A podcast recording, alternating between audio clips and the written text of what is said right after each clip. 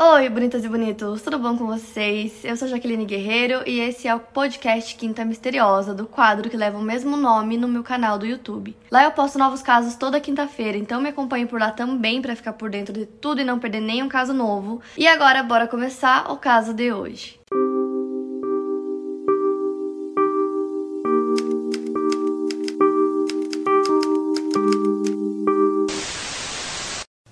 Era veterano do Vietnã e oficial de condicional. Depois de se divorciar da sua primeira esposa, o Tom se mudou para Prescott, no Arizona, onde comprou uma pequena casa e quase quadruplicou o seu tamanho, acrescentando três quartos, um ginásio e uma sala de costura. Tom e Jack se conheceram em 1986 em um churrasco e já de cara eles se deram super bem porque os dois levavam uma vida saudável. O Tom malhava uma hora e meia por dia e a Jack frequentava a academia todos os dias também. Então eles tinham um estilo de vida muito parecido. Inclusive o Tom foi campeão de queda de braço na Arizona e também foi em competições amadoras de fisiculturismo até os seus 50 anos de idade. Falando um pouquinho mais sobre a Jack, ela cresceu em Mentor, Ohio, e se mudou para Arizona após o colegial. E a Jack era casada, só que aí um dia ela e o marido estavam dando uma volta na moto dele, que era uma Harley Davidson. Isso foi em 1985, quando um carro saiu de uma rua lateral e bateu na moto deles. O marido da Jack morreu na hora e ela quase não sobreviveu. E o Tom e a Jack se conheceram em 1986 e eles se casaram em 1989. Tiveram dois filhos, dois meninos, o mais velho é o Ryan e o mais novo Matt. E todo mundo que conhecia o casal diziam que eles eram perfeitos um pro outro, que eles se davam super bem, que eles nunca brigavam, que era aquele relacionamento assim que todo mundo gostaria de ter. E o Tom tinha um sonho que era se aposentar quando ele fizesse 50 anos de idade e aí comprar um barco, um iate e ficar morando nesse barco com a Jack, ficar viajando pelo mundo, conhecendo praias. E na verdade esse era um sonho bem antigo dele, então ele economizou por muitos anos ele também investia muito dinheiro dele para que quando ele atingisse essa idade, ele conseguisse realizar o seu sonho. E na verdade o Tom sempre amou passeios de barco, ele cresceu em um rancho em Tino e a sua família sempre ia para a ilha de Santa Catalina. Então quando adulto, ele comprou uma lancha e a cada dois fins de semana ele pegava sua esposa e os meninos, eles iam até um lago local. Então as férias das crianças sempre significaram isso, viagens de barco. Então, depois de se planejar por anos, o casal finalmente conseguiu comprar o iate deles, que foi no valor de 300 mil dólares. Eles decidiram chamar o iate de Well Deserved, que em tradução seria bem merecido, porque eles sempre quiseram ter esse iate. Depois de muito tempo planejando, eles finalmente conseguiram e era bem merecido. Então, amigos e familiares concordaram que esse nome era perfeito. Então, o casal já estava economizando fazia um tempo, eles iam a shows de barco, faziam pesquisas para encontrar o melhor barco para eles. E o objetivo dos dois era fazer um cruzeiro pelo México. Então, era uma coisa que eles já planejavam há anos. Então, depois que o Tom se aposentou, ele e a Jack se mudaram pro iate, começaram a fazer pequenas viagens. E aí, ele vendo que precisava arrumar o iate, no fim das contas, ele gastou mais ou menos 50 mil dólares só em melhorias. Então o iate ficou assim perfeito, ele era enorme e tinha tudo que eles precisavam. Então os Hawks saíram de Long Beach em outubro de 2002 e cruzaram a costa da Barra Califórnia ao redor do Cabo San Lucas, no Mar de Cortés, parando em Barra e no continente mexicano. Então o casal ficou mais ou menos um ano e meio viajando no iate, então eles conheceram muitos lugares, eles nadaram com tubarões, eles fizeram muitas coisas que eles sonhavam, sempre tiravam fotos, faziam vídeos e mandavam pra família e pros amigos. Eles até contaram que passaram o Natal com uma família mexicana. E apesar dos dois amarem essa nova vida, eles perceberam que manter aquele iate enorme era muito exaustivo e muito caro também. Fora que o filho mais novo deles, o Matt, ligou para eles para avisar que a esposa dele estava grávida. Então, logo, o Tom e a Jack seriam avós, então eles decidiram que a melhor opção seria vender o iate e comprar um barco menor e, quem sabe, uma propriedade no México, que é um lugar que eles amavam muito. Então, o casal volta para Arizona e aí, isso foi em 2004. O Tom tinha 57 anos e a Jack tinha 47. E aí, quando eles colocaram o iate para venda, eles queriam encontrar alguém que fosse cuidar do iate tão bem quanto eles e eles anunciaram o iate por 435 mil dólares. Isso porque, como eu contei pra vocês, o Tom fez muitas melhorias, então o iate era tipo assim, perfeito, super luxuoso. E os dois, na verdade, decidiram fazer todo esse processo de venda por conta própria. Eles não queriam contratar nenhum corretor porque eles eram um tipo assim de pessoas que gostam de fazer tudo sozinhos. Então eles começaram a anunciar e aí algumas pessoas apareceram interessadas em comprar o iate. Uma dessas pessoas era um jovem chamado Skylar Dion, e ele era um ex-ator mirim que se interessou na compra do iate. E logo de cara o Tom e a Jack estavam tentando entender como uma pessoa tão jovem como ele teria dinheiro para comprar e bancar um iate daqueles. Mas aí o Skylar contou ao casal que entre a sua atuação e investimentos imobiliários, dinheiro não era um problema para ele. Além disso, ele decidiu levar a esposa que estava grávida e a filha pequena do casal para conhecer o Tom e a Jack, para ele mostrar que ele era um homem correto, um homem de família e que ele realmente queria muito comprar o iate. O Tom e a Jack comentaram com alguns amigos e familiares que tinha esse jovem super interessado em comprar o iate, que na verdade estava praticamente tudo certo para ele comprar só que aí ele queria fazer um test drive e também o Tom queria ter certeza que ele sabia mexer em tudo no iate, que tava tudo certo. Então eles fizeram esse test drive no dia 15 de novembro de 2004. E o Tom até conversou com um amigo dele chamado Carter Ford no telefone. E o Carter disse que aos olhos do Tom esse garoto super legal estava comprando o barco, então estava tudo certo. Então nesse dia o Skyler levou um amigo dele chamado Alonso Machen e outro amigo chamado John Kennedy para fazer o test drive com ele. Naquela tarde a Jack ligou pro Ford, amigo do Tom, e deixou uma mensagem dizendo que eles já estavam no mar. E essa foi a última vez que alguém ouviu falar dos Hawks. No dia seguinte, o barco havia retornado ao porto de Newport. E aí, no dia seguinte, dia 16 de novembro, familiares e amigos do casal já começaram a achar estranho é, essa demora deles em voltar. Eles não estavam retornando as ligações, então os familiares começaram a se perguntar se talvez o casal é, tivesse decidido de última hora fazer uma viagem improvisada, quem sabe uma viagem em comemoração à venda do iate. Mas conforme as horas iam passando, estava ficando claro que alguma coisa estava errada. Os filhos do casal estavam achando muito esquisito porque os pais nunca faziam isso, nunca ficavam sem avisar onde eles estavam, o que eles estavam fazendo, sempre retornavam as ligações e os celulares só davam desligado.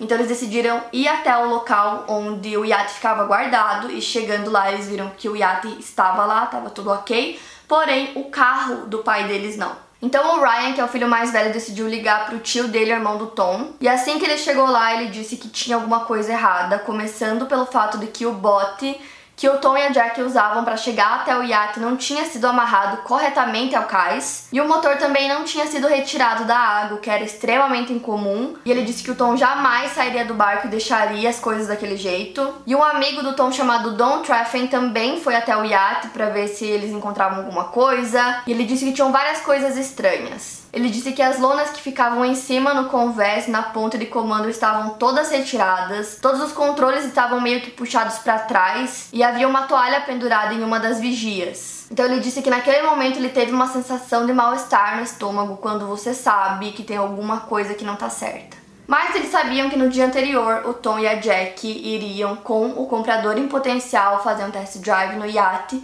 Então provavelmente essa pessoa foi uma das últimas a ver o casal. Então o Jim Hawks, que é um policial aposentado, ele é irmão do Tom, ele decidiu deixar um bilhete lá no iate pedindo para que o novo dono entrasse em contato com ele, porque eles estavam muito preocupados.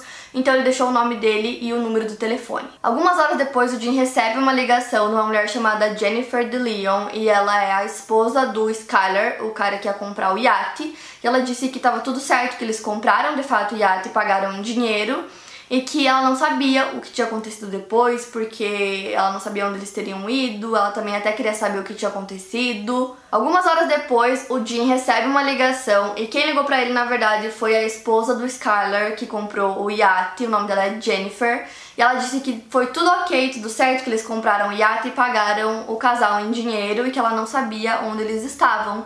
É, ela até mostrou ficar um pouco preocupada é, com o paradeiro deles. Mas aí o Jim achou um pouco estranho que eles pagassem o valor total do iate em dinheiro, então ele decidiu ligar pra Trisha Schutz, que era uma amiga de toda a família, assim. E aí, ela que cuidava das finanças do Tom e da Jack toda vez que eles viajavam e também durante aquele período de um ano e meio que eles estavam viajando no iate. O Jim ligou para ela e perguntou se tinha realmente esse valor na conta deles E aí a Trisha disse que eles não tinham depositado esse valor e que ela tinha certeza que se eles vendessem o barco, eles iam pegar todo o dinheiro e depositar na conta deles. Então, nesse momento, eles começaram a achar muito esquisito e decidiram ligar para a polícia e relatar o desaparecimento do Tom e da Jack. Então, a busca começou no iate e a polícia descobriu o que parecia ser uma impressão digital com sangue no iate. E aí isso foi para análise, mas a suspeita de impressão digital, na verdade, era apenas ferrugem. Eles continuaram investigando o barco naquele primeiro momento, não tinham encontrado nenhuma outra evidência. E aí os detetives foram conversar com o Skyler, que tinha 25 anos, e com a sua esposa Jennifer, de 23, que estavam listados como os compradores do iate Well Deserved. Então os detetives foram conversar com o casal que morava em Long Beach. E na verdade os dois moravam com os pais da Jennifer e eles disseram às autoridades que haviam pago o iate em dinheiro. E esse dinheiro havia sido economizado dos dias de atuação do Skyler quando ele era criança. Então ele afirmou para os investigadores que ele foi um ator mirim, que ele ganhou muito dinheiro e que esse dinheiro estava guardado. Mas as autoridades acharam um pouco estranho o fato dos dois morarem com os pais da Jennifer e terem todo esse dinheiro guardado. Mas aí o Skyler admitiu que ele tinha todo esse dinheiro dinheiro porque na verdade ele estava envolvido em tráfico de drogas e lavagem de dinheiro. Mas aí ele mostrou para os investigadores toda a papelada da compra do barco, inclusive tinha assinaturas, impressões digitais e uma certificação de tabelião. Então ele contou que apesar de estar envolvido com essas coisas, ele realmente tinha comprado o barco, estava no nome dele, ele tinha todos os documentos certinho e ele disse que ele queria ter alguma coisa para a família dele, que ele tinha uma esposa, um filho e mais um filho a caminho, então ele estava tentando fazer as coisas certas dessa vez. E o Skyler também disse que eles não tinham ideia de onde poderiam estar Tom e Jack. E os investigadores estavam muito mais interessados em encontrar os dois, então eles decidiram deixar o Skyler de lado, assim, mas continuaram meio que observando ele e a esposa. Enquanto isso, a polícia continuava vasculhando o iate para ver se eles conseguiam encontrar qualquer evidência nova. E aí, eles acharam um recibo da Target e a data do recibo era de dois dias depois da última vez que o casal foi visto. E aí tinham várias coisas no recibo. Tinham sacos de lixo, alvejantes e um antiácido da marca Tums. E aí a polícia achava que aquele recibo era do Skyler, já que ele era o novo dono, né, do iate e pela data só poderia ser dele. E aí eles vão até a Target para ver as imagens das câmeras de segurança, só que eles veem outro homem fazendo a compra. E esse homem era o Steve Henderson e ele é o pai da Jennifer. Ele disse que a filha dele pediu que ele fosse até a Target comprar aquelas coisas porque ela queria limpar o bar. Então a polícia queria conversar com a Jennifer para confirmar a história. E aí o pai dela disse que ela estava numa igreja fazendo trabalho voluntário, ajudando a limpar a igreja. Então quando eles chegaram lá, ela realmente estava lá. E aí eles conversaram com ela e disseram que ela parecia muito preocupada com o Tom e a Jack, ela queria saber o que tinha acontecido, que ela não tinha ideia. Eles disseram que parecia tudo muito genuíno, que eles não achavam que ela estava mentindo. Só que aí, três semanas após o desaparecimento dos Rocks, começou a aparecer uma atividade na conta bancária deles que era muito suspeita então a polícia investigou e descobriu que quem estava tentando acessar a conta bancária deles era o Skyler Dillion. Então, para vocês entenderem bem, até esse momento do caso, a polícia não achava que o Skyler estava envolvido com o desaparecimento do casal de forma alguma, mesmo porque eles já tinham conversado com ele, com a esposa, com o pai da esposa dele, eles tinham é, todos os documentos da compra do barco. Então, o que eles sabiam era que eles foram uma das últimas pessoas a verem o casal, mas eles não achavam que eles tinham nada a ver com o caso. E foi só nesse momento, quando eles tentaram acessar as contas bancárias dos Rocks, que a polícia começou a investigar de verdade o casal. E aí eles descobriram que o Skyler Skyler estava em liberdade condicional por assalto à mão armada. Além disso, documentos mostravam que os Hawks tinham dado uma procuração durável para Skyler. O Skyler, por sua vez, alegou que os Hawks haviam assinado um passe de acesso total ao seu dinheiro porque ele estava ajudando o casal a comprar uma casa de férias no México. E aí os investigadores começaram a fazer uma análise super cuidadosa naqueles documentos da compra do iate e eles viram que o sobrenome da Jack tinha sido assinado como Hawk. E na verdade o sobrenome é Hawks, então faltou a letra S. Então eles começaram a achar que talvez aquele fosse um sinal muito sutil de que a Jack foi obrigada a assinar aquele documento e fez isso de propósito. E apesar das suspeitas, o documento ainda parecia legítimo. E aí eles perceberam que no documento tinha o nome de uma testemunha, que era o Alonso Machen, que é amigo dos Delions, e eu disse para vocês que ele estava lá no dia, né, que eles foram fazer o test driver no iate. Mas apesar dessas suspeitas, o documento ainda parecia legítimo. Eles perceberam também que tinha o nome de uma testemunha nos documentos, que era o Alonso Machen, que foi o que eu contei para vocês, um amigo do Skyler que estava lá no dia do test drive. E também tinha a assinatura de uma tabeliã chamada Kathleen Harris. Quando questionado separadamente, as histórias confirmaram que a transação era sim legítima e que estava tudo certo na compra do iate. E aí os dias iam passando e a polícia não tinha mais nenhuma evidência nova sobre o caso, então a família já estava ficando desesperada porque não aparecia nada, o caso parecia que estava ficando estagnado e eles queriam encontrar logo o Tom e a Jack.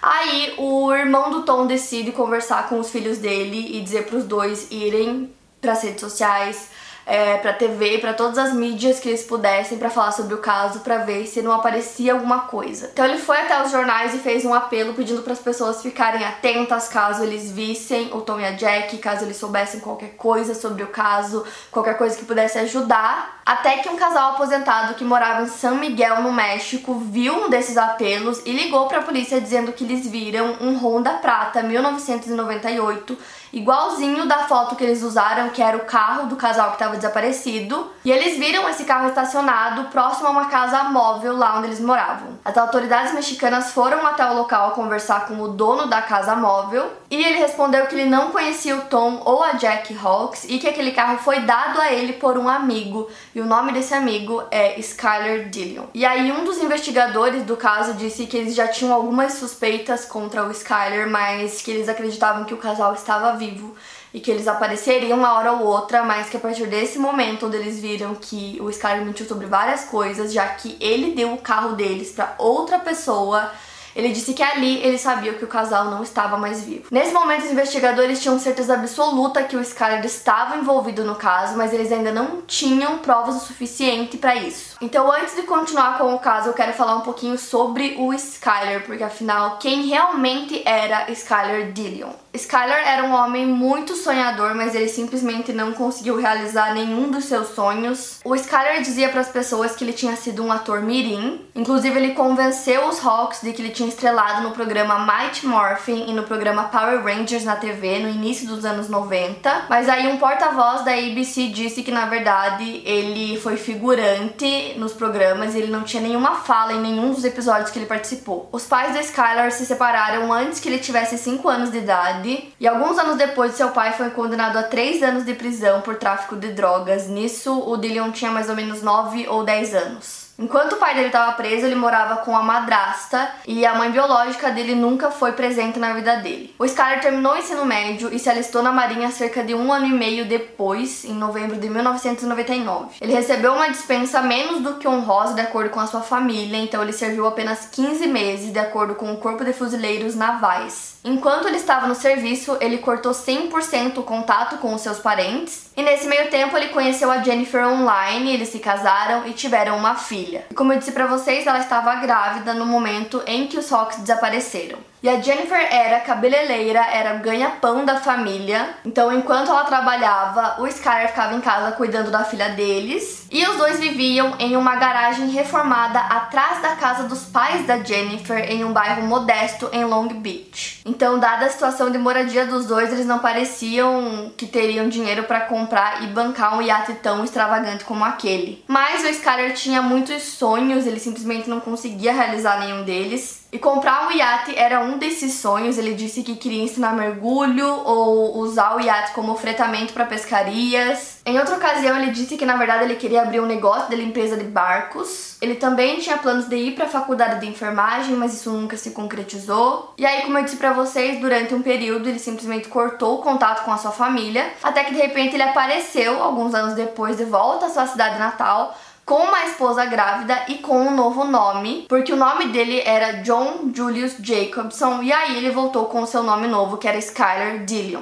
E aí o Skyler conseguiu um emprego em uma empresa chamada Daitech, mas no dia 9 de dezembro de 2002 ele foi preso com outros dois funcionários da mesma empresa porque eles invadiram a casa de um colega de trabalho para roubar. Segundo as autoridades, no momento que ele foi preso, ele tinha uma arma carregada e algemas de plástico. E aí outra coisa que a polícia descobriu foi que ele tinha esse amor por barcos, que ele tinha esse sonho de comprar um iate e que na verdade ele tinha um barco, mas o barco dele precisava de vários reparos. Então no dia 20 de dezembro de 2003, ele levou o barco dele até uma empresa que fazia esse tipo de reparo e aí ele deu uma entrada no valor. Mas aí o proprietário dessa empresa entrou com uma ação judicial contra o Skyler pedindo para obter o resto do seu dinheiro. Segundo ele, o Skyler foi até a loja dele quando a loja estava fechada em um domingo em abril de 2004. Ele cortou a fechadura, entrou no local, pegou o seu barco sem pagar os 7.500 dólares que devia e foi embora, ou seja, ele foi acusado de roubo. Então isso é um pouco da vida do Skyler, com muitas coisas que a polícia foi descobrindo durante a investigação. E aí tinha toda a questão do carro dos Hawks. O Skyler disse que ele nunca tinha encostado no carro, nunca tinha entrado no carro e nem dado o carro para ninguém.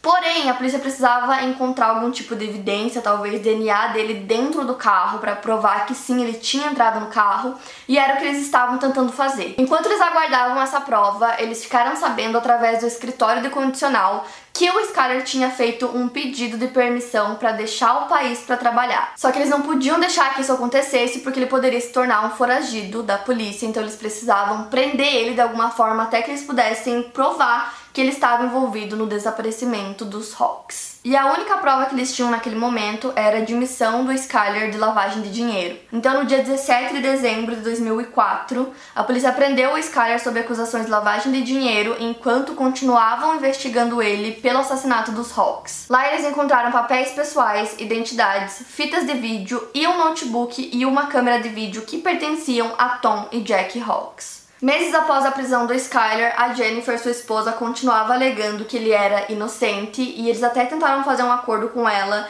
que se ela contasse toda a verdade, é, ela não pegaria nenhuma pena, ela não seria presa, mas ela se recusou, disse que não tinha o que contar porque o marido era inocente. Só que aí a polícia de Newport descobriu outra pista na casa do Skyler. Era um cartão de visita do Departamento de Polícia de Los Angeles que tinha o nome Joe Barrena, que trabalhou como contato com a polícia mexicana. Aí eles descobriram que o John estava ajudando a polícia estadual de Ensenada a investigar o caso de um homem chamado John Harvey. Esse homem tinha sido encontrado morto com a garganta cortada no México em 2003 e o Skyler conheceu esse homem enquanto os dois cumpriam pena na prisão da cidade de Seal Beach. E desde que eles foram libertados, eles mantiveram contato. Em dezembro de 2003, um ano antes do desaparecimento dos Hawks, Skylar Dillon aparentemente estaria envolvido na morte de John Harvey, que era um caso que não tinha nada a ver com o caso dos Hawks. A polícia mexicana questionou os Dillons na época, mas o caso do Harvey permaneceu sem solução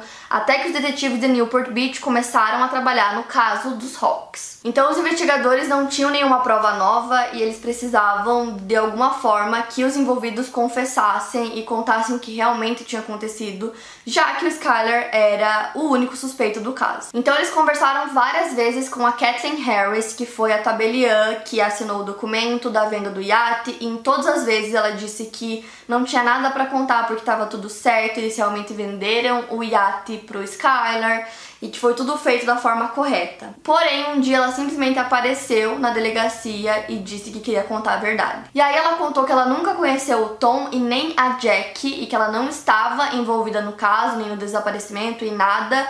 Mas ela contou que o Skylar pagou para ela uma quantia em dinheiro para que ela forjasse aqueles documentos para que eles parecessem autênticos então, como ela era uma tabeliã, ela conseguiu fazer isso e ele pediu que ela colocasse a data no dia 15 de novembro, que foi o mesmo dia que eles desapareceram. Então, essa foi a primeira prova real de que o Skyler era o culpado, mas eles precisavam que alguém confessasse o crime, que alguém contasse o que realmente aconteceu naquele ate, naquele 15 de novembro. Então, eles começaram a pressionar todas as pessoas envolvidas no caso e eles voltaram os seus olhos para o Alonso Machen, que era um amigo do Skyler que estava presente no dia. Aí eles descobriram que o Alonso estava no México tentando escapar da prisão. Os investigadores acreditavam que o Alonso era o único meio de descobrir o que realmente havia acontecido e o Alonso sabia que ele corria o risco de pegar a pena de morte caso ele fosse preso. Então os investigadores retiraram a pena de morte caso o Alonso voltasse para Califórnia e contasse tudo. Então ele volta para Califórnia e no início de 2005 ele relatou os detalhes do crime. Então ele contou que o Skyler havia procurado a ajuda de um membro de uma gangue de Long Beach chamado John Kennedy. Ele disse que a presença da Jennifer no plano era para mostrar que ela era esposa do Skyler, que ela estava grávida, que eles já tinham um filho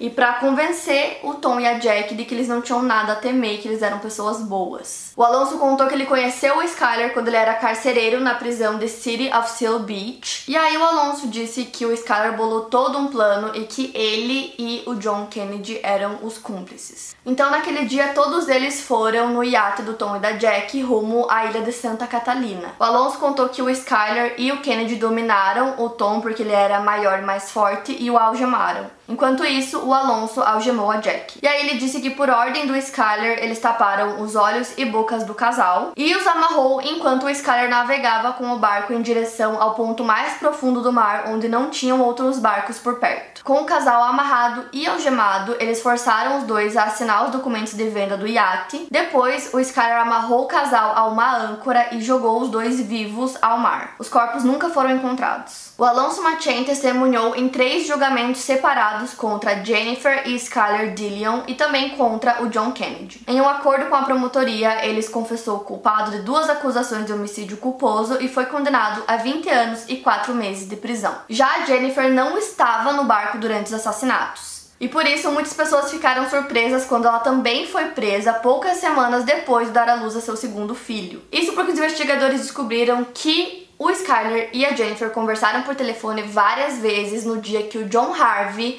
foi assassinado e o John Harvey é daquele outro caso que o Skyler estava envolvido. Então, mesmo não estando lá no iate, ela conversou com o Skyler várias vezes no telefone, então ela estava sim participando de tudo. Em 2006, Jennifer DeLeon foi condenada pelos assassinatos de Tom e Jack Hawks e recebeu duas penas de prisão perpétua sem possibilidade de liberdade condicional. Lembrando que os investigadores deram a ela a opção de confessar tudo para não ser presa e ela não aceitou, continuou dizendo que o marido dela era inocente. A Jennifer também foi acusada de conexão com o assassinato de John Harvey, no qual ela negou qualquer envolvimento, mas um juiz rejeitou essa acusação, então ela não foi acusada por esse crime. O John Kennedy também foi condenado pelos assassinatos e sua sentença foi pena de morte. Quase dois anos depois, o Skyler foi a julgamento pelo assassinato de Tom e Jack Hawks e John Harvey. Ele foi condenado pelos três assassinatos e recebeu pena de morte por injeção letal. No entanto, por conta da moratória da Califórnia, Sobre a pena de morte, ele viverá seus dias no corredor da morte. Então, ele e o John Kennedy permanecem no corredor da morte até hoje. Então, agora eu vou falar sobre algumas atualizações sobre o Skyler e qual foi o motivo do crime. Hoje, aos 40 anos, é uma transgênero. O nome do Skyler Dillion foi legalmente mudado pela segunda vez de Skyler Julius Dillion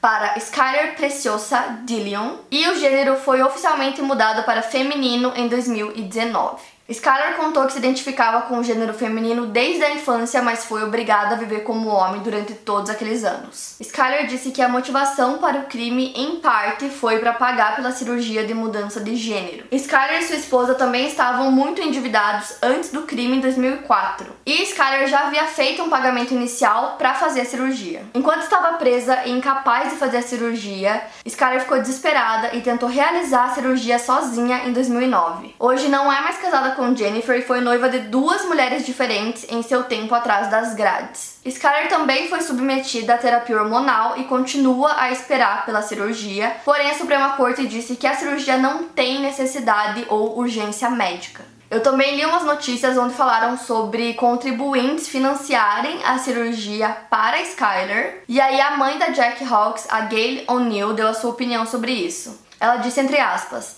nossa família, eu, meu marido, meu filho e três outras filhas foi devastada por esses eventos. Jack era uma pessoa maravilhosa que não merecia o que fizeram com ela. Nossos corações nunca vão se curar. E aí, sobre a cirurgia da Skyler, ela disse: Minha filha se foi e ela não conseguiu fazer o que queria com o resto da sua vida. O Tom também. Então, por que Skyler deve fazer o que quer? E essas foram as últimas informações que eu encontrei sobre o caso. É... Esse é um caso que eu já conheço há muito tempo e ele me deixa muito triste. Eu acho muito pesado. É, simplesmente tirarem a vida das pessoas assim desse jeito. Eles, né, tinham ainda muita vida pela frente, então é muito triste. É, de todos os condenados, o único que vai sair da cadeia um dia é o Alonso Mechen. Ele pegou 20 anos, então logo ele sai. Agora os outros não vão sair nunca. Para mais casos, siga meu podcast aqui no Spotify, lembrando que os casos novos saem primeiro lá no meu canal do YouTube toda quinta-feira. Obrigada por ouvir, até o próximo caso.